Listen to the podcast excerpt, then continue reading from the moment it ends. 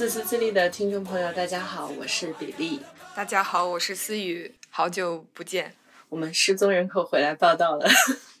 今天这期节目就是我抓到了刚刚从国内飞回西雅图的思雨，来强行录了一期内容，来跟大家分享一下我们失踪的这段时间都做了些什么事情。就是其实虽然表面上看起来我们失踪了，但是其实这段时间我们也是做了一些尝试的。比如说我们录了一期关于动物卵的内容，但是因为那些录的有点松散，所以后来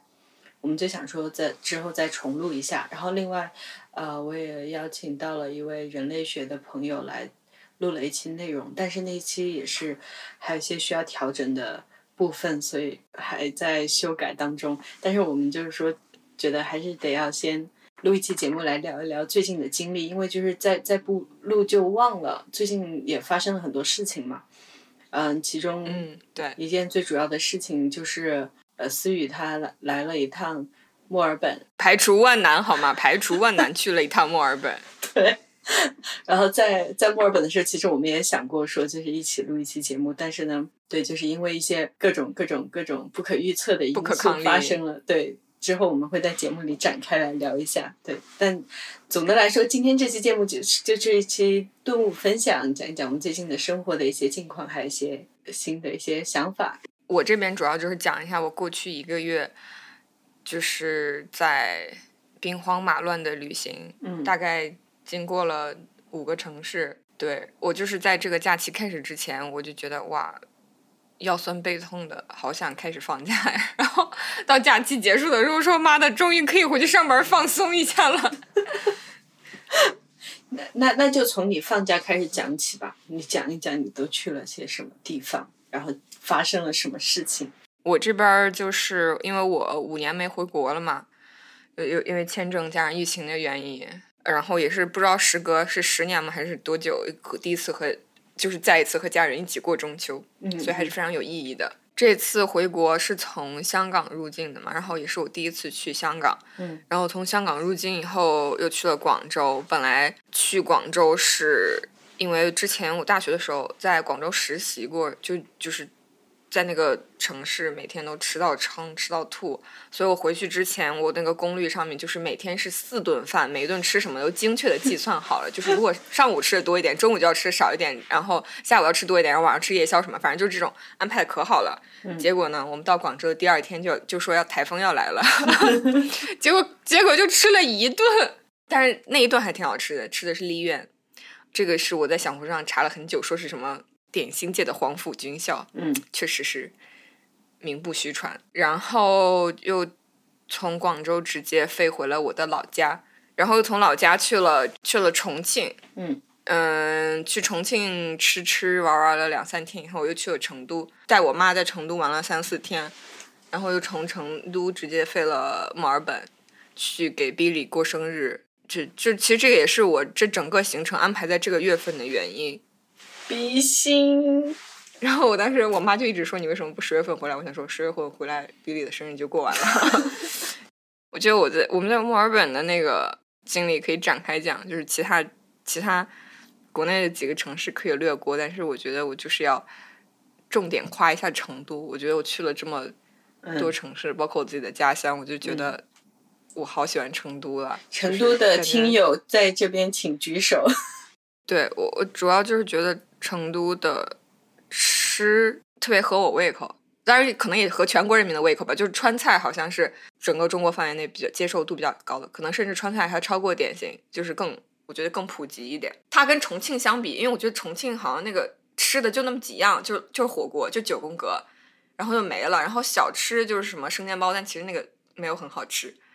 重庆朋友们不要打我哈，就是如果有什么好吃的是我没有吃到的话，也欢迎给我推荐。反正就吃来吃去都是火锅，就是那种。但是成都它就是从不辣的小吃到辣的食物，就是一个 spectrum，就是非常丰富。就是不管是无辣不欢的人，还是不能吃辣的人，都能在成都吃的非常开心。然后包括我妈就是一个非常挑剔的老太太，她去成都，我每天都吃的非常开心。我在去之前嘛，我在查攻略，感我还在那个和就是我们一起和徐阳那个群里面，我说我说。感觉成都没有什么好玩的，在攻略上好像做不出来什么东西。然后许愿当时就非常的被冒犯到，然后他就说：“你知道成都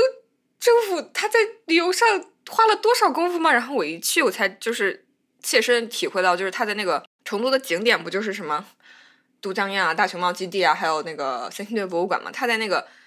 所有的这些景点在。那个大熊猫下面，大熊猫的屁股下面，它都是有直通车的，就是政府运营的直通车，就很方便，三十分钟一班。个人作为游客，你要你要做的攻略，还有你要担心的事情就很少，你反正就是傻瓜式旅行。你你到了点儿去，或者是你都不用看点儿，因为他们那个就每三十小时一班车，你就过去，然后说，比如说我今天就去都江堰，那好，那我早上吃完饭以后我就走过去，然后坐个车去，然后下午再回来，反正就是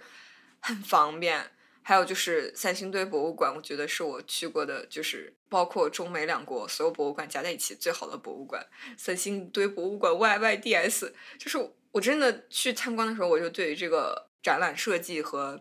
修建的人，我就是充满了尊敬，你知道吗？就是一路上都在被惊艳那种感觉。你觉得最印象最深刻的点是哪些？它让我觉得，呃，第一点就是它让我觉得它这个博物馆是有设计性的，它就不是说。你去一个博物馆，然后它就是一堆小盒子或者一堆东西摆在那边，嗯，而是说他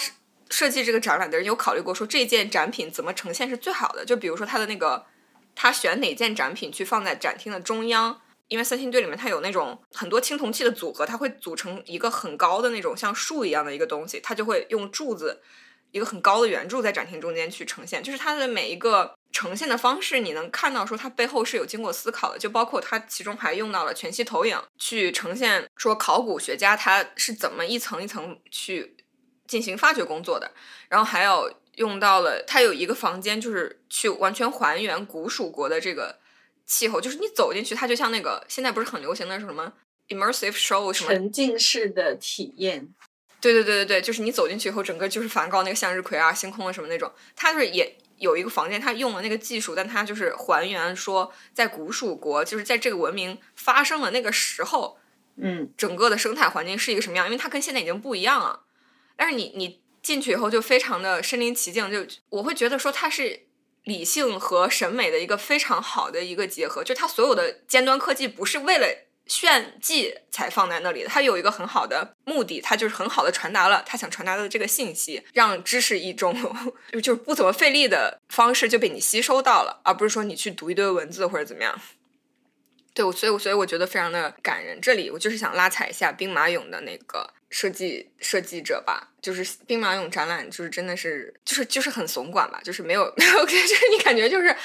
呃，咋说呢，就是一种，因为我很有名，然后我很独一无二，我很牛逼，所以我就是即使摆烂的这样呈现，也会络绎不绝的有中外游客来，所以就是也没有什么动力去好好弄的这种感觉吧，嗯。然后就是有一种你爱看不看，反正会有人来掏钱的这种这种感觉。然后里面的三 D 电影什么的，没有任何的知识点和信息量，就是非常浮夸的一堆特效。然后跟那个兵马俑本身，嗯，不管是跟兵马俑自身的历史，还是跟这个考古的发现过程，没有没有任何关系，就是一部制作非常恶劣的那种，呃，就像无极一样的那种特效电影片。就是一堆影像的堆积。对对对，就是什么。八十八十还是一百多？但是我刚才讲到的，就是呃，在三星堆博物馆那些就是影像去呈现信息，它那些都是免费，就是它包含在博物馆里面。所以我就觉得，我当时看了以后，我就真的，我就特别希望 雇佣这个原班人马去把那个兵马俑博物馆重新重新整一下，你知道吗？就是感觉太可惜了，就是感有种恨铁不成钢。就是有点暴殄天物吧，就这么好一个资源，但是就是被这些人给搞的，就是让他显得没啥意思了，就突然那种感觉。对对对对，对于成都先夸到这儿吧。就是对于我我我去了以后，我觉得成都人都还挺 nice 的。就是比如说走在走在，也不是说走在大街上吧，就是我去试衣服的人时候，就会有一个妹子，她就跟我跟我我不认识她，她就会跟我说。啊，你穿这个裤子挺好看的。然后或者说，就是我去吃饭的时候，我跟我妈妈，然后对面就是一对成都本地的母女，但是就是那个女儿是我妈妈的年纪，她带着她更年迈的母亲在吃饭，然后她就听到我跟我妈在说一些就是游客的话题，她就主动给我们搭讪说：“哎，你们是来旅游的吗？”然后就给我们介绍一些好吃呀、好玩的，我就觉得挺 nice 的。我很喜欢成都，我之前。不对，我喜欢四川全境。我这里要重点夸夸四川全境。我觉得整个四川的人都很有一种，又有一种松弛感，然后又有一种很亲切、很接地气的感觉。同时，他们有非常强的那种文化自信感。就是我觉得，就是四川的人，他们不会说。看别的地方流行搞什么，那我们就去搞一搞。他们就很知道自己本身就有什么，然后就是呃，比如说我当时去转机的时候是在是在那个天府机场，然后附近就是简阳，然后简阳就是吃什么羊肉汤啊，什么吴氏大枣兔啊这些各种吃的东西，反正我我感觉他们。就就很会把本地的东西做好，但是呢，像我的家乡就是就是外地流行什么，我们就来搞一搞什么，然后一会儿我们搞一搞，就是一些在重庆没有的重庆鸡公煲，然后就一会儿又搞搞沙县小吃，一会儿又搞搞这样那样的，反正就是就是感觉不知道自己是谁，但是我觉得四川的人就是他们很知道自己本身就有什么优势，就不会说就盲目的去跟风，我就很喜欢他们那种很。很有文化自信、很松弛的感觉。四川的话，你就会感觉他就有一种天高皇帝远，觉得说老子就是这个样子，我们就是一直都是这样的，管他的那种感觉。所以我就很喜欢四川。哎，但是我有一个困惑点，就是我觉得那些。刚刚说到的那些公交司机，他们都态度不太好。就是就是，我觉得我自己在四川城内接触到的路人或者就是服务人员态度都非常好。嗯。但是就是那个除了大巴司机，他好像是好像是就是有一种咋说呢？就是和我接触到的其他的普通人不一样的那种不耐烦，或者是还挺冷漠的。然后对，还有点凶凶的。不知道有没有成都的朋友可以解答一下这是为啥？然后就是就是思雨他在成都的时候，就每天都在跟我讲成都有多好多好，然后叫我拉上我妈去成都买房那个 什么，然后就搞得我压力很大。然后我就觉得不行啊，墨尔本不能输啊，然后就更加的每天把地拖三遍啊，然后并且就是我出门看到突然墨尔本开始修路了，我就很揪心，我就想说墨尔本要输了。然后就开始规划，说我到时候要带他绕过这些修路的路段。我真的在家里从就是倒计时一个月就开始各种大扫除，我连冰箱的每一层隔板都拿出来擦了，放进洗碗机洗了。然后就是整个基本上是一个退房清洁的操作，就是。Billy 不仅把那个阳台的整个落地的那种推拉门擦了，他还把家里很多过期的东西。都扔了，甚至不知道为什么扔了指尖血氧仪。后面呢？后面就是就就我在墨尔本的第一天就阳了，所以就是去了以后就出现了一种需要的东西找不到。但是呢，在我吃的为数不多的东西里面，就是因为我不舒服的时候，我的症状除了发烧发高烧以外，我还有就是上吐下泻，所以我就觉得我只能吃，比如说清粥小菜，所以我就吃了咸鸭蛋和那个。用面和的那种面糊糊吧，然后就是这两样东西，就是为数不多的，他没有扔了，但是已经过期两年了。然后后来我后来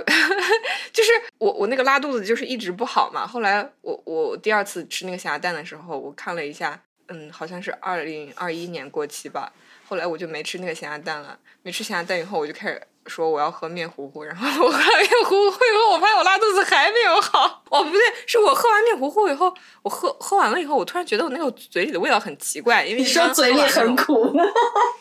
对对对对，所以很苦。然后我就说这是为啥呀？是我是因为我新冠了嘴苦吗？然后我就看了一下那个面袋子，也是过期了一两年了。就是就他唯一没有扔掉的两个过期的东西，就是就是都被你吃到了，去吃了的。对对对对，然后。我当时，我当时因为本来就发烧，我发了五天就很难受嘛。我我我就在我我们和小齐共同的那个微信群里面告状，我就说小齐，我本来就上吐下泻，然后然后比利还一直给我吃过期的食物，我觉得他想弄死我。然后小齐锐评说，我觉得他应该也不是想弄死你，他可能就是 想在不弄死你的情况下折磨你。然后关键是在这个思雨他出发之前，他还做了，因为做了一个冻卵的手术之后，我们会有一期节目聊到，然后他就当时因为要做全身麻醉，然后他也因为就是很早之前就有这个想法，所以他就建立了一个，就去立了一个遗嘱，呃，还把我列在上面了，然后我就。后来他这个发现我一直给他喂过期食品的时候，他就想说：“我是不是为了尽快拿到这笔遗产？” 对的，总归总归就是这这趟旅途的前一半的时间在墨尔本之行，主要就是在家躺平。最后就是思雨突然能出门了，我就有点不适应了。他说明天去哪，然后我就觉得，我就觉得好突然，好陌生。他为什么要出门？但我觉得很幸运的事情就是我在你生日的那一天，应该是就是整个人恢复到比较好的一个状态吧。是的，就生日的那天早上吧，那个应该是我就算是刚阳康的时候。嗯，所以我本来就是一个 social battery 很低的人嘛，然后。你你那个下午去你生日会的时候被小七抓住，其实我没有讲话，我只是在听小七讲话。但是我因为我一般听人讲话的时候，我都非常的认真吧，就是我不是那种敷衍型人格，不像比利，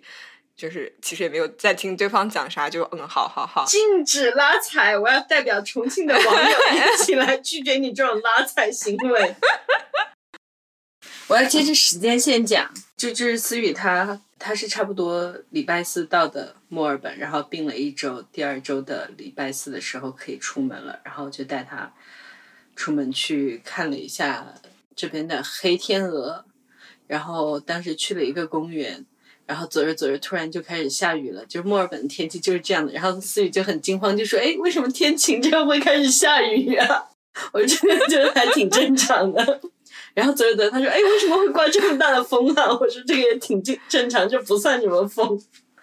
然后对，关键是每一种每一种天气它只持续五分钟吧，就那个雨下了五分钟以后又停了。当时我本来还想说要不要回车上什么的，结果它雨就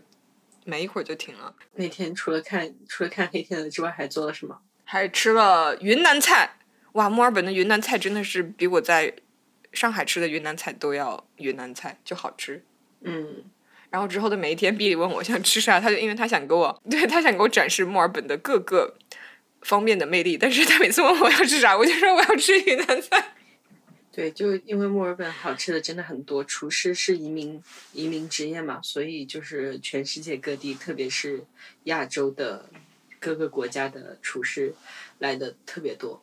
我觉得每一个菜系都都能找到很好吃的，然后就。提供了一些选项给思雨，你要不要吃秘鲁菜？要不要吃印度尼西亚的？啊，最后他的坚定的选择都是云南菜。然后这个时间明显就不够用了呀，这假期已经来到了末尾。然后我们就，嗯，我们还订了一个 Airbnb，在一个叫 Wilson Prom 的地方。那个地方据说是澳洲大陆的最南端，是除了塔斯马尼亚岛之外最靠近南极的地方。然后我们订的那个 Airbnb 可以看到海，就是我们在山顶上，但是往外看出去可以看到海，而且可以看到日出和日落。所以就接下来的几天，我们都把一天撑成一个星期来用，早上五点钟就起来追赶朝阳。最后几天，我感觉思雨像换了一个人演，换了一个演员。就前几天那个演员就是 起不来床，然后你跟他说，你晚上你都。不用换衣服，你穿着睡衣就坐在车上，你出去看一下墨尔本是什么样的，可以吗？他都说我我不出去，我不去。然后最后几天的演员就是早上五点钟，我都还没起，他就起来叫我起床去看日出。对的，本来我们预想的前，我们预想的情景是说，呃，我第二天的时候我在熟睡，然后 Billy 过来叫我起床，我可能还起不来。结果第二天我就是在。日出前十分钟，我突然就惊醒了，然后我一下就坐起来，冲去比利的房间，我说：“赶紧起来看日出了。”而且，就因为我们那个 Airbnb 的房子，它是在山顶，就大家可以想象一下，它在山顶，然后它又它四面的墙全是玻璃，就是真的就属于就是非常 Instagram 的那种风格，就属于你把窗帘一拉开，你的直接就是面前就是。山和海，就是山延伸到尽头就是海，然后海上面还有岛，就是即使你不专门出去看日出，就已经已经非常好看了。就是其实你在躺在床上，就是已经能看到非常好看的风景了。对，然后最最后的几天就是过得比较长，然后这里我就想说，早起真的是挺好的。哦，然后然后次月换换人演了之后，晚上也不睡，早上还起得贼早，就是很很吓人。最后的几天，我不知道是因为我整个人太兴奋了，还是就是没有什么新冠后遗症，因为那个特效药太有用了。嗯，反正就是我整个人，一旦我转阴了以后，我整个人就是没有任何就是感觉大家不是说普遍阳阳康了以后，感觉会体力不支啊，或者走几步气短什么的。我感觉我甚至比新冠之前更健康，更充满活力。不知道是因为，就可能是因为在 Billy 的身边吧。嗯，对的。我其实今天我本来想聊有两个顿悟，我我我之前想的两个点，一个是我想说我在过三十岁生日之前，我特别特别有一段时间就是间歇性的焦虑，就觉得我要三十岁了，好老啊！我天，我怎么就三十岁了的那种，就很恐慌。嗯，但是这个只是间歇性的发作，发作的频率大概就是说每三个月一次，然后每次大概两个小时这个样子。但那那两个小时的。恐慌是真的很恐很恐慌，就会有一种就怎么突然一下子自己就长这么大了，然后其实感觉当时自己的心理年龄好像才十六七岁的感觉，然后一下子就要面对一个自己已经变成三十多岁的人的那种，就有点措手不及的感觉。但是这这个感觉在三十岁之后就是彻底消失了，就想说三十岁特别好。也可能只是还没有到下一个三个月的那个焦虑期哦发作的时候，也想知道就是思雨马上要要要三十岁，看一下他到时候的体验怎么样。对，我今天早上坐在马桶上，我我突然想起来你跟我说三十岁的那个许许生日许愿会特别灵，所以，让我就是好好的深思熟虑一下我的愿望。然后我想说啊，我就只有一个礼拜了去想这个事情了，我但是我感觉我就是我还没有。没有任何的头绪，我就当时有点慌，所以我就现在觉得我得抓紧时间想一下了。你作为一个已经许过三十岁愿望的过来人，有什么经验要传授吗？早点想啊，写一个列表。你要在吹灭蜡烛之前，把你的十个愿望全部都条理清晰的，而且要加上一些限定呃限制性定语，是吧？你得早点想想清楚，然后能够在吹灭蜡烛之前。流利的把它都带出来，因为因为我在过三十岁生日之前，我有两个有两个分别不同的地方认识的朋友，都告诉我说三十岁的愿望特别灵。其中一个朋友他就是三十岁的时候许愿说他要他要找到他的真爱，然后他的真爱在两个月之后就出现了，然后他们现在已经结婚了八年，非常的幸福。哎，那我抄袭一下吧，是不是被这个草率震惊了？太长帅了吧！我其实，在回美国的飞机上还在想，就是我发现我对自己的年龄是非常坦然的接受的，就我对自己的衰老，就是嗯，怎么说呢？就是自己身体上或者心内心境上的变化，嗯，其实是可以很明显和敏锐的感觉到。但是我觉得这些，我就是很欣然接受了吧。我不觉得有什么负面或者接受不了的地方。就比如说现在有有什么法令纹啊。然后就感觉脸上胶原蛋白没有以前多，尤其是这次回国，就是我朋友就给我看我以前的照片嘛，就看的时候会感叹一下，但是其实就转头我就真的觉得就没什么。但我觉得我特别接受不了的是我父母的衰老，嗯，就是尤其是这次回国时隔五年嘛，就是我印象中他们还是那种咋说呢，就是那种中年一种壮年，就是很很能干。的那种状态，就可能就是咋说呢？就是我可能脑海里知道，就是我从理性上知道他们在衰老，因为每次视频的时候，就是他们的头发也变白了呀，能看到脸上的皱纹变多了什么的。但其实我发现视频它获取的信息量还是很有限的，因为你在视频里能跟父母聊的，其实反复反反复复也就是那几个话题。嗯。然后对于他们衰老，其实我没有什么真实感。但是这次回国以后。就是尤其是在我妈的身上吧，我就是很很震惊，然后又觉得很伤心，然后觉得很难接受。就是咋说呢？就是我我反正我记忆里我妈就是一个很强势的人，然后她办什么事情都非常的就是雷厉风行吧。我经常因为她个子很低嘛，我就经常说她是一个就是短小精悍的女人。但是这次回去就发现她就真的经常忘事儿，就甚至是那种早上说的事情，她下午就忘了。我我我就很担心嘛，我就说想带他去查那个阿兹海默，但是他就说这查了也没办法治嘛，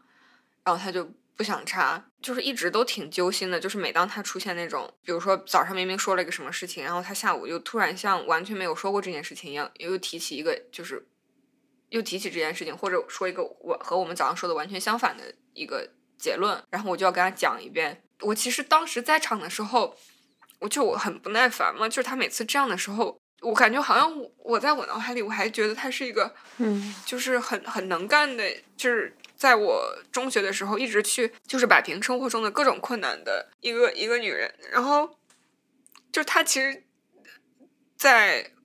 在我面前不现不断出现这些纰漏，就是她一方面她又非常的想要作为一个妈妈去照顾我，但是她在不断的出现纰漏的时候，我我好像我没有说很快的去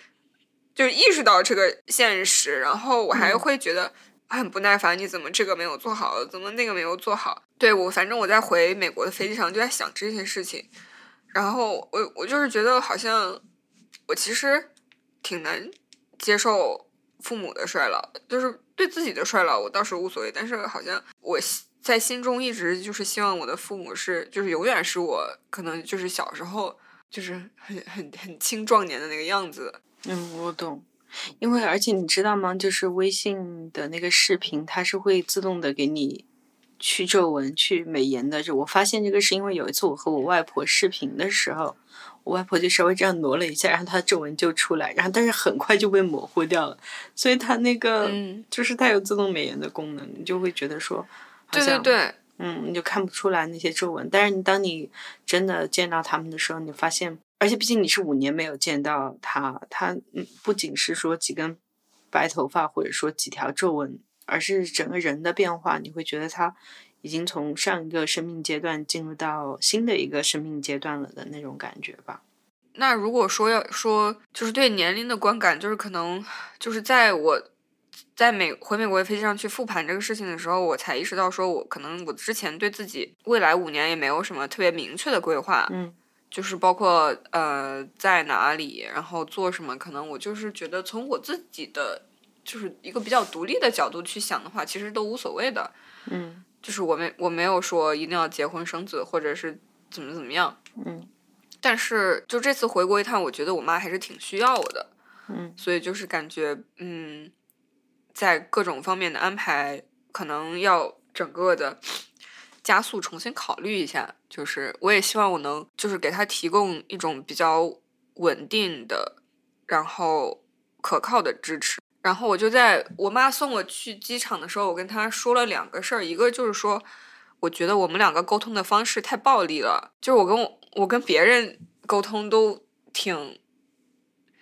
就还算比较温和吧，嗯就可能可能大家还可能别人也觉得我挺暴力，但是就跟我妈跟我妈沟通相比，就是已经非常的文明人了，文明礼让，嗯谦逊，就跟我妈就属于那种一一点儿不耐烦或者一点儿。就关键是我妈也，她是一个非常犟的人，就她如果做错了，她还是很固执己见，嗯，所以我就就是反正这个就是我很容易生气的一个点，然后反正我们两个就会因为一点非常小的事情就就是开始吵架，就是就是提高音量吧，就对对方，然后当时我就跟我候机的时候，我就跟我妈说，我们以后就是一个是就是说，如果我们不管是谁先开始，就是说对对方态度不好的，不管是谁先起的头，把这个对话升级成了一个不那么健康或者愉快的方向的，只要有一方先提出来说你现在的音量不对，不去追问说谁是谁开始态度先不好的，只是说如果有人意识到了这点，并且指出来的时候，那两个人双方都要各退一步，就是去调整讲话的态度，就是不要那种暴力的沟通。第二个跟我妈说的是，就是我觉得我们应该增加，就是每周保固定的时间，或者反正就是固定的频率吧，要视频，因为之前我跟我妈就属于那种，就可能想起来对方会给对方打一个，所以就其实有有的时候可能就是一两周都 没有联系，就是也不是没有联系，就是没有那种视频啊或者怎么样，嗯这种就有一种恶性循环嘛，因为你很久没有联系，所以其实你不知道他生活里的很多细节，所以你你也就没有话说。对，就是其实就是在各过各的吧。然后我就说，我们之后要有一个固定的联系的频率，嗯嗯，然后他就说，他就说觉得我太忙了，感觉呃，如果每周都要视频或者怎么样，就感觉会打扰我。我说，然后我就说，给我妈花时间怎么可就是怎么可能是一种打扰？就是这是就是花时间最好的方式。然后他就听了以后还挺高兴的。，That's so sweet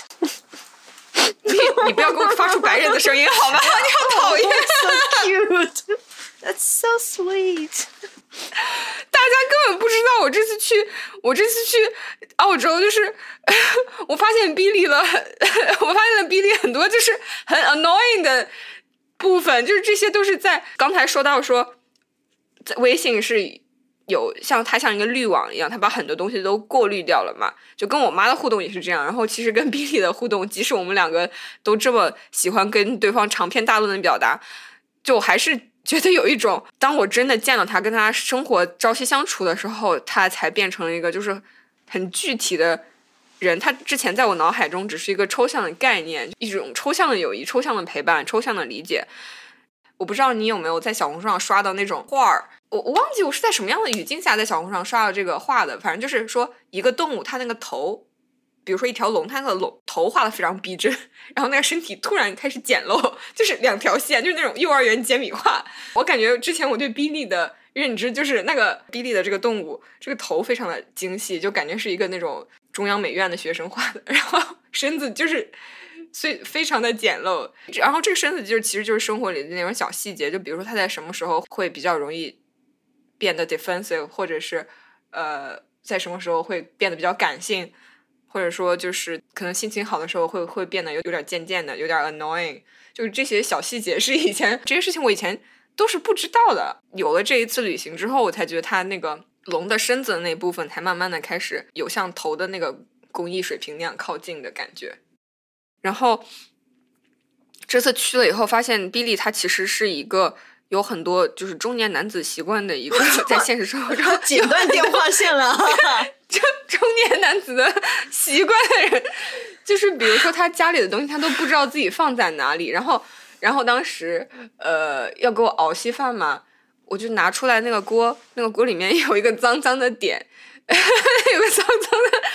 那个痕迹，然后我就想说重洗一下，然后 B 在旁边说：“哎呀，这个我已经洗过了，那个就是洗不掉。”然后我就当着他的面把那个污渍给擦掉，然后他就他就开他就开始无能狂怒，又开始殴打我，要想想要杀人灭口。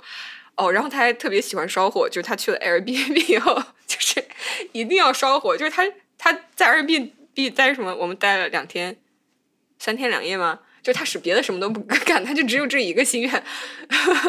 所以后来我就很心软，我说好吧，给给你买那个，给你买那个生活的东西。哎，既然你说到这儿，我就我就我就我就我就接着说吧。我就是，呃，因为我和思雨是大学的时候的朋友，然后其实毕业以后就是已经有七年都没有见过面了，但是我们其实基本上每个星期都会打电话，然后或者是平时生活里面有个什么事情想不明白的时候，也会就跟对方说，你你现在有时间吗？我们就连线聊个五毛钱的。这种就会、嗯就会，其实生活中发生任何的变化，或者是想不明白的事情，或者是任何的东西，基本上都会跟对方讲。然后每次打电话的时间也很长，所以我我并没有一种我们已经很久没见面的这种感觉。然后，然后我也觉得就是不会说找不到话讲，因为上次的事情就是你跟我讲的，还有我跟你讲的，他又有了新的进展，然后我又会再跟你讲，你又会再跟我讲。然后，所以虽然是从物理空间上来讲是很远距离的一个一个友谊，但是，但是就是我我没有觉得嗯隔很远这样子的。但是那天在机场接到思雨的时候，我还是有一种 说感觉好像是我的一个呃，就是人工智能的网友突然有了一个实体的身体。对，我就突然觉得好奇怪啊！为什么他坐在车上？为什么他有 我他为什么他在我旁边的这种感觉？但是咋说？我我我我我今年以来就觉得说，其实这种呃在场和陪伴是是非常非常重要的事情，特别是在就是以前我会觉得说，就是有距离或者是就是不在一个地方也没有关系。现在我我觉得是没有关系，但是如果没有距离，就是是是能够在对方需要的时候实实在在在场，这个也是非常重要的事情。然后我觉得，对对对，我觉得这次其实过三十岁生日之前还是稍微就是有一些紧张的，但是就是我想到说就是思雨要来，我就觉得说就挺开心、挺期待的。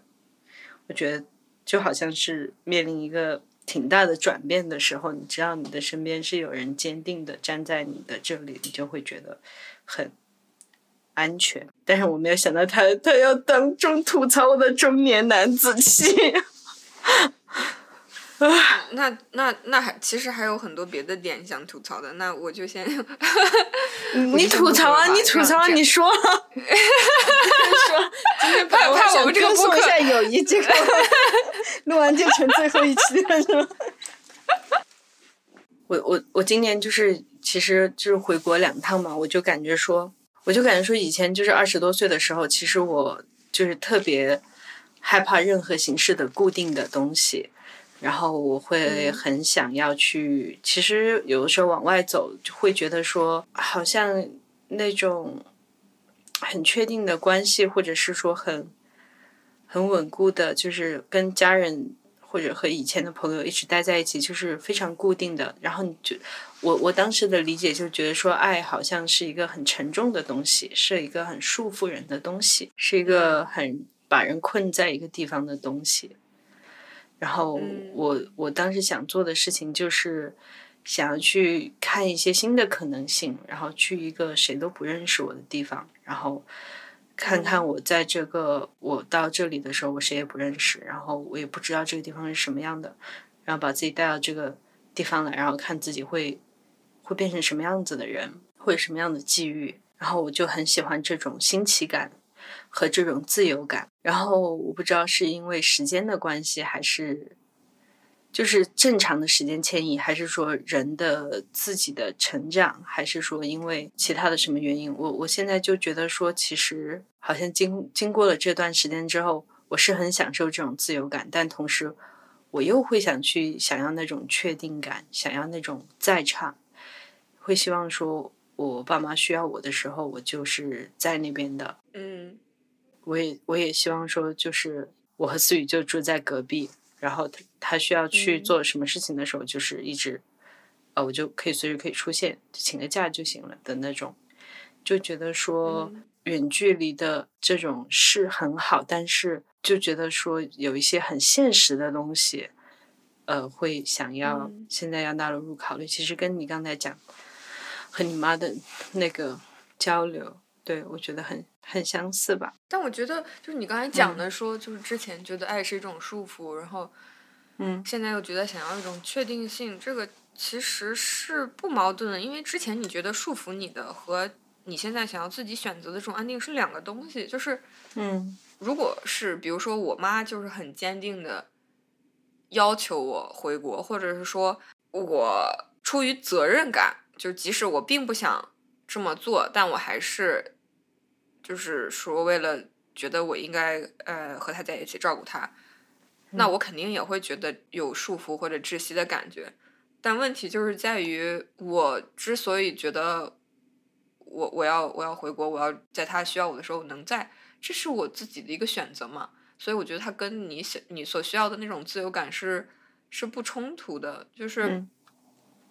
爱确实不应该是一种束缚。嗯。就是咋说呢？就是它不是应该是一个外界加给你的束缚，它可能是你自己需要去考量的因素。就比如说，它是一个限制性因素。就比如说我，因为我想要实现说，在我我妈需要我的时候，我能在她身边。哦，那我是不是要考虑找一个就是能全球 remote 工作的岗位，或者说我是不是可以看一下成都的机会？就这些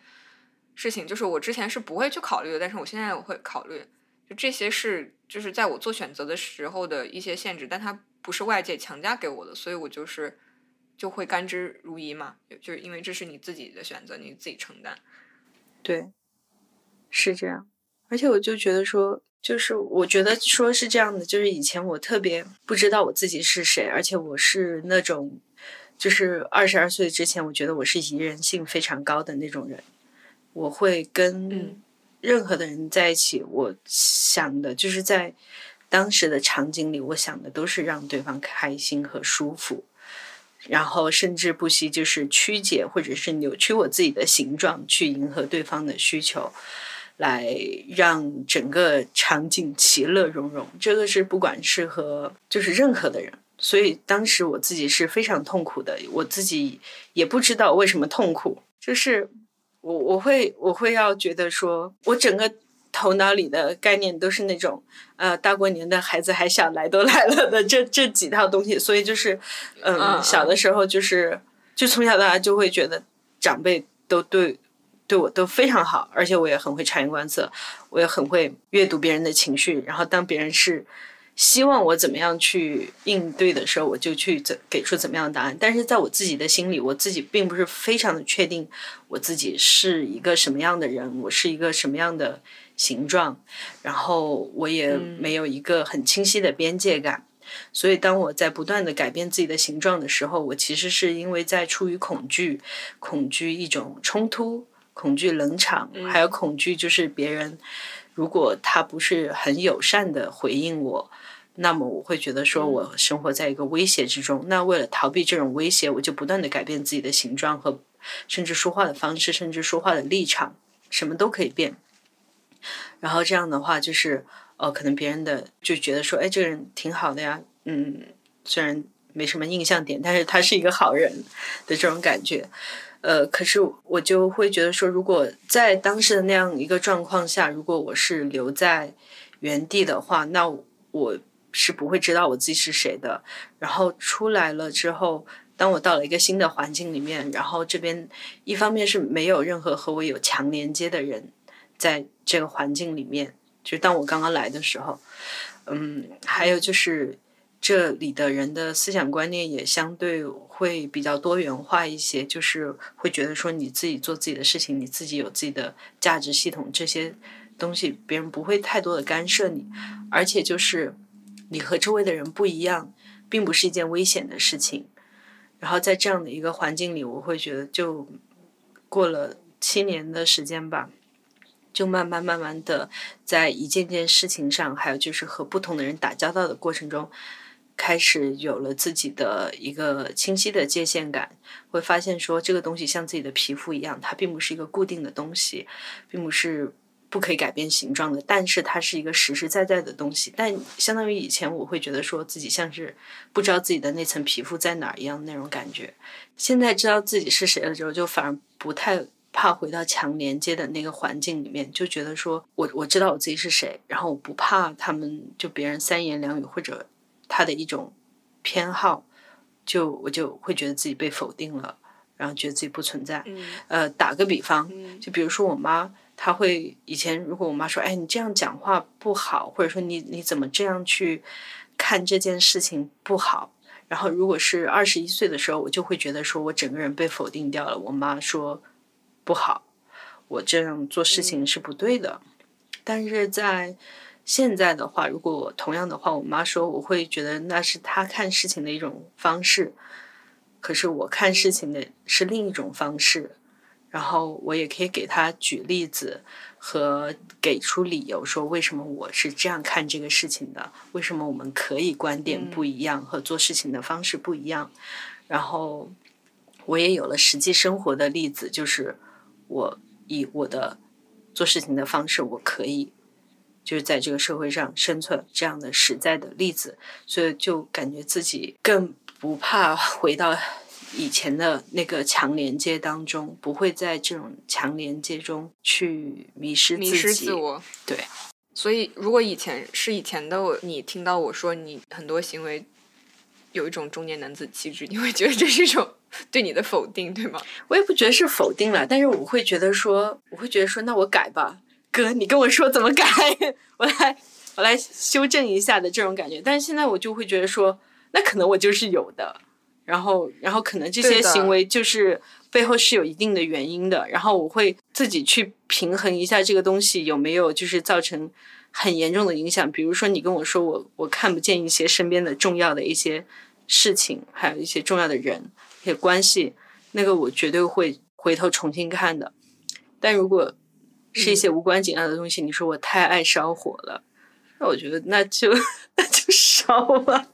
这个我的不是以一种 批评你的语气在说，我只是觉得说，我只是觉得我在不断接受新的关于你的信息的时候，我也在就是修正脑子里面对你的这个对你的这个建模吧。嗯，对。但是但是我觉得这种我觉得这种细节就很可爱，因为就是这种事情就就绝大部分可能是不知道的嘛。就听众朋友们可能觉得年纪是一个就是温柔的、独立的、摩登的都市女性，但是只有我知道，比利其实他内心是一个可爱的小老头。我谢谢你啊。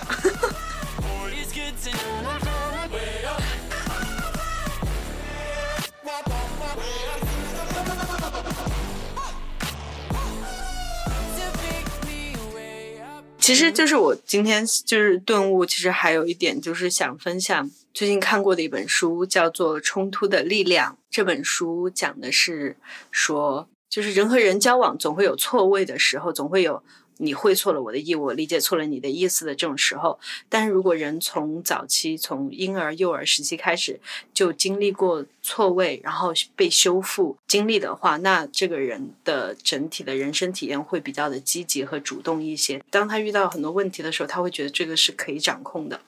但如果他早年的时候的经历是说，就是错位了以后就没有得到修复，那他更可能是一个消极被动的这样的一个一个一个应应对事情的态度吧。在看这本书的过程中，就是我跟思雨也是差不多，就是很很多年没有发生过什么冲突，但是但是就是就是有有一个小的冲突，然后这个也是他来澳洲之前的时候发生的事情，起因是。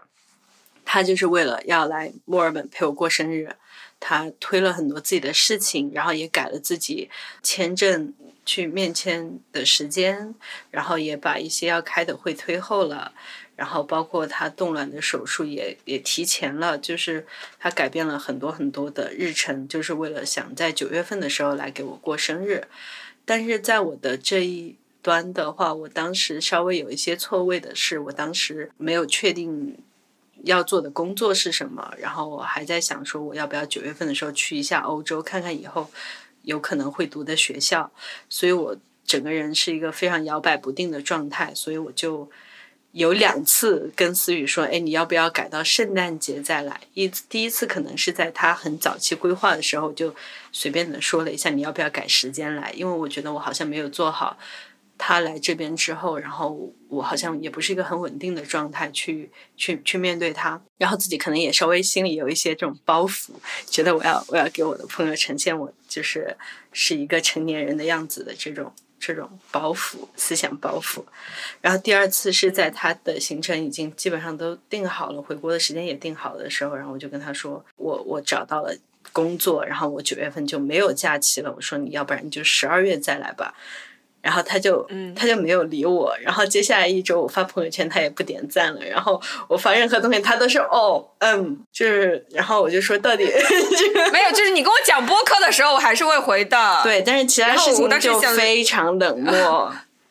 然后 ins 的状态也不给我点赞，整个就是非常冷漠。然后我就觉得说，好像有点不太对，但是好像我又说不出来哪里不太对。就就感觉也分不清他是 太忙呢，还是就是冷漠了。然后对，就是一时之间，嗯，不知道是怎么样。然后如果是如果是在看这本书之前，我觉得我会一直在那边自己想、自己想、自己想，然后就去猜。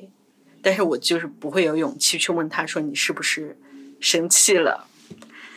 但看了这个书之后。我就是稍微鼓起了一些勇勇气，我发现给他发了好几个链接，他都很冷漠的时候，我就我就说，哎，那个嗯，播客连线一下，商量一下播客的事情。然后发现他非常的冷漠，之后我就说你是不是生气了？嗯，对，就直接问，直接问他，然后就把这个沟通中的错位的部分讲了出来，然后我们两个人都哭了。我我就我就想说，就是我我觉得这个事情让我学到了很多东西，这也是我第一次厚脸皮的去问别人说你是不是生我的气了，因为我觉得就算是对我就觉得觉得以前我我好像不太会去直接问，然后特别是涉及到要往自己身上主动揽责任的时候，我会觉得说，嗯，那既然对方没有说，那我就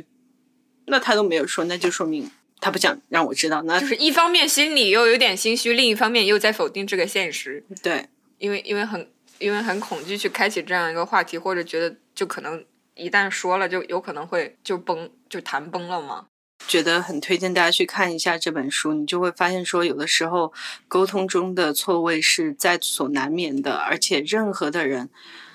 都不是说会完全的了解你所有的想法，因为我觉得就是思雨就已经是我的最好的朋友了，已经是我觉得就是他已经是就是最了解我的人了，但是就算是我们这样。好的朋友，我觉得也不可能随时都知道对方想的是什么，特别尤其是在当时我自己都有一点不知道我自己在想什么的状况下，我觉得我去奢望说他通过读心术来搞清楚我到底是怎么想的，是一个全能自恋的幻想，这个是不可能的。所以有的时候是必须要去经历一些冲突的，但是能能做的事情就是可能去直面那个冲突，然后去问清楚对方他。觉得沮丧的点是什么？然后你自己也问问自己，到底你就是自己的想法和传递出去的信息之间不匹配的点在什么？这个只有在问完对方之后才会知道。是有信息差的。嗯，就这这里要给 Billy 就是解释一下，就帮 Billy 开脱一下他的罪责吧。就是我宽宏大量的 帮他开开脱一下他的罪责。就是其实当时我做这些事情，就是他他现在他刚才讲到说，就是因为我自己的。嗯，很多计划就是因为这个去调整，但是我做这些调整的时候，我其实没有跟他说，就是因为我不想让他觉得有负担，就所以他其实不知道说我在这边是有这样这样那样的压力和麻烦，只是为了能在他生日的时候，嗯呃能卡点到，所以他可能在他看来，这个就其实他也没有这么想过这个生日了，就主要是我自己，就主要是我感觉我比他还希望我在他三十岁生日在场，然后对，所以就就是有一个。我俩其实都没有很完整的把自己在经历的什么，就是表达出来，然后就是假设对方会知道。后来在去澳洲那个飞机上，我其实有看比利推荐那本书，我可能可以来一个理科生版本的总结，就是很多时候我们在一段关系之中，我们对关系的这个想象是说，就像中学的化学式，它不是有很多是单箭头的嘛，就是它这个反应只能向一端进行，然后我们要么会想觉得自己是那个。就是单向的对这个关系有影响的那个人，或者是我们单是单向的这个关系的承受人，就包括我们去讲原生家庭对孩子影响的时候，我们都想的是孩子就是这个承受人，然后母亲就是单向的这个发起人嘛。但这个呃书它就是用一个实验证明了，几乎所有的关系里面，不管关系的双方看起来势力是如何的悬殊，它其实都是一个双向双箭头的关系。然后我觉得我当时在。很沮丧，没有理比比利的那一周，是因为我自己内心觉得很受伤。就是我觉得我们两个之间的箭头是一种，就是我本来以为我们是双向奔赴，难道只是单箭头吗？然后我自己就觉得很受伤，所以我就就是不想跟他讲话。就其实都已经不是生气了，就是很伤心。我因为我觉得现在就是社交媒体上有一个倾向，就是大家都觉得。去断交是一个很酷的事情，不管是在和亲戚吃饭的时候掀桌子来来就是回击他们也好，还是说，呃，去删一些很鸡肋的朋友，把他们删掉，或者去就是撕逼，就觉得好像这个特别酷。还有就是只筛选不改变。对，可是我就觉得好像没有一没有人出来说一下，就是当遇到问题的时候。去怎么去修复？因为并不是所有的关系，就是婚姻，并并不是遇到任何的关呃问题你就离婚吧，也不是说任何的嗯亲密关系里面一遇到问题那就不来往了吧？好像没有人去讲说，那我们具体应该去怎么面对这样的一些问题。所以这次的。这个经历，我觉得好像我是在经历的时候，我才发现说，哦，原来是这个样子的，原来是需要去沟通的。然后我就问思雨说，如果以后再发生类似的事情，咱们能不能设立一个机制，就是说这样的话，如如果你觉得就是很难跟我说，我这样做事情你觉得有点过分了，就很很伤心，或者说很让人生气，但是你又觉得说不想告诉我。觉得连这都要我告诉你，那还有啥好说的的话？能不能咱们就设立一个机制，说，当我看到这个信号的时候，或者说这个词的时候，我就知道说，哦哦，原来对方是，原来思雨现在是这样的一个情绪。对，然后思雨就说，哦，那这样的话，他就是如果朋友圈有扔大便的功能，他就想给我每条状态扔大便。我还说过这种东西吗？我们我们听友里有微信的这个 PM 吗？麻烦接一下这个需求好吗？对，所以现在我们达成的共识就是说，呃，如果他就是往我的微信里面扔大便，那我大概就知道是哦，原来是这个样子。对，而且我觉得是不是经此一战，经过这件事情，你是不是更加有信心了？因为它是一个就是一个微小的正反馈。因为我我记得你在几个月前的状态是，你跟我说。哥，我现在觉得好虚无，我觉得所有的关系都很脆。对，是这样的，就是这个事情又环环相扣的扣到今年五月份的时候，因为经历经历一些事情，然后有一天下班的时候，我就是在风中暴哭，然后一边哭一边和思雨打电话，然后我就说，我觉得现在的人和人关系都好脆啊，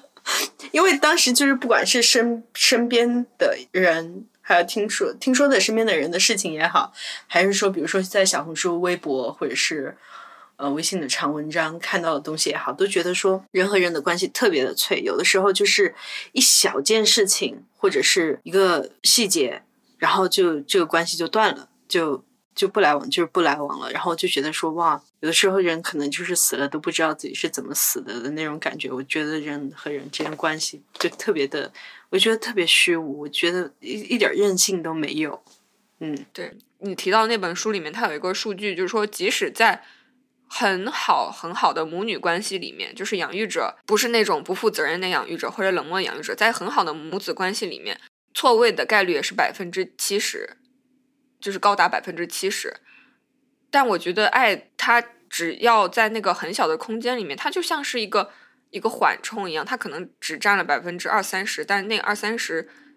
是可以产生一种长期的改变的。说到这个，我就想说，就是我满三十岁那天早上的时候，我妈给我打了一个电话，然后她当时，我妈当时说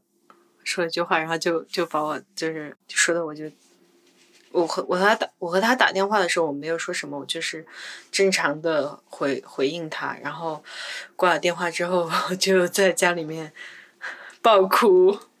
我过生日那天早上，我妈就是她先是给我发红包，然后发了一个超级大的红包。然后完了之后，她就是嗯打电话给我的时候，我妈她说她说哎生日快乐，她说哎呀我我认识你三十年了。我们都认识三十年了，然后，然后她说：“哎呀，我觉得我生了一个偶像来崇拜。”然后我当时我就强装镇定，然后就和我妈这强装镇定，谈笑风生。然后一挂电话，我就哇哇大哭。我就觉得说，首先我妈这这这个哭有很很几层。第一层是她说我们认识三十年了，我有种。就我妈有的时候出其不意的让我觉得我就是被很平等的对待。有一次我出国之前，我们在重庆机场附近住然后就等飞机。等飞机的时候，大概有五个小时的。中间的时间差，我和我妈就在商场里逛逛逛，然后后来逛的实在好累，就没有没有精力再逛，但是又不想回酒店，觉得很无聊。然后我和我妈就去那种就是那种小隔间的那种 KTV 里面唱歌，然后我妈就给我唱了一首《干杯朋友》，他的歌词就是什么“朋友，你今天就要远走，呃，干了这杯酒。”我当时就是他唱那个歌的时候，我就瞬间就是觉得说，哦，好像。我们又是母女关系，但是又是两个认识的人的那种关系，就一下子从母女关系里面有点解离出来，就觉得说哦，其实我妈妈也是一个一个成年人，然后我也是我是另一个成年人，然后我们也是有点像朋友的那种感觉。他那次唱那首歌的时候，我就心头一震，就觉得说哦，原来在人生的这个际遇上面，可能。我妈妈有的时候也是把我当成一个像朋友一样，因为我妈她自己有很多朋友，其实是不是在毕节生活的，是在别的一些城市嘛。然后那些阿姨就是过年或者什么时候回来的时候，我妈经常都会给他们唱这首歌。然后我没有想到那次我，嗯，就是飞走之前，我妈唱了这首歌，当时觉得很感动，很震动。那我过生日那天，他跟我说我们认识三十年了的时候，我心里面是同样的震动的感觉，我觉得说。他好像在用一种很平静的语气，但是其实是很把我当做一个平等的人，就是有种虽然是我把你带到这个世界上，但是你你是一个人，我是一个人，然后我们遇到了，然后我已经认识你三十年了，就是这样一个很平静的语气，就是很降维打击。当时 Billy 跟我转述了这句话以后，我也瞬间眼眶有点红，感觉阿姨经常就是突然语出惊人，用用很平淡的语气和语境说出一些很惊人的话。然后还有另外一层，就是他说那个，他说他生了一个偶像来崇拜，那句话我就是感觉又又有点感动，又有一点受不起，又有一点羞愧，然后又有一点觉得。就我妈真的是一个很好的妈，因为前段时间小红书还有微博就一直发说什么，哎呀，谷爱凌的妈妈看她的是眼神，什么说大部分中国人的孩子，呃，都都没有那样被他们妈妈看过，什么王李湘看王诗龄的眼神。就是我妈，她其实就是她看我的也也挺那种的，但我就会老觉得说，哎呀，我妈是不是看错了？我妈是不是就是在我身上投射了很多期望，所以她把我想象成一个呃很好的人。然后，但其实我就是一个特别特别普通的人，我没有没有那么值得她去爱我的，就是。我也不是说就是他朋友的孩子，什么医学博士啊、眼科专家啊，然后什么法律的教授啊，我就是一个，就是用世俗的成功与否来看，我就是一个很普通的人。然后呢，妈妈是不是不知道你在生活中其实像个小老头一样？